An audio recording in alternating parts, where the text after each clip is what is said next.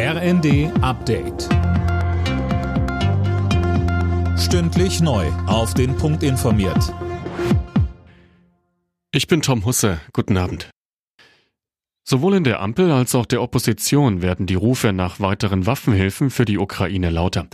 Die Mörderpanzer, die Deutschland liefern will, würden nicht ausreichen, heißt es. Politiker von Grünen, FDP und CSU sind dafür, dass Kiew auch Leopard 2 Panzer bekommen soll. Regierungssprecher Hebestreit winkte zunächst ab und verwies auf die internationale Abstimmung. Zur Lieferung von Marderpanzern sagte er, wir wollen ein Bataillon bestücken. Ein Bataillon ist je nach Ausführung etwa 40 äh, Fahrzeuge. Diese 40 Fahrzeuge sollen noch im ersten Quartal bereitstehen, um dann in die Ukraine auch übergeben werden zu können. Kaum in Kraft getreten ist Russlands einseitige Waffenruhe in der Ukraine wohl schon wieder gebrochen worden. Kiew meldet, dass Städte im Osten des Landes angegriffen wurden, darunter Kramatorsk. Das russische Verteidigungsministerium sagt dagegen, die Armee halte den Waffenstillstand ein. So ein Silvester darf es nicht noch einmal geben, das sagt Berlins regierende Bürgermeisterin Giffey nach den Silvesterkrawallen.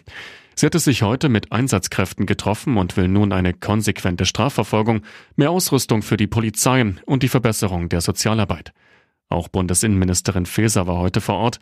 Sie sagte, Natürlich ist es wichtig auch zu benennen, dass die Täterinnen und Täter Jugendliche mit Migrationshintergrund sind. Das zu verschweigen ist nicht richtig, aber auf der anderen Seite ist es auch nicht richtig, das jetzt für politische Diskussionen zu missbrauchen. Weil gerade hier in einem Kiez wie Neukölln, das sind doch gerade die Menschen, die am meisten darunter gelitten haben, haben selbst Migrationshintergrund und regen sich am meisten darüber auf.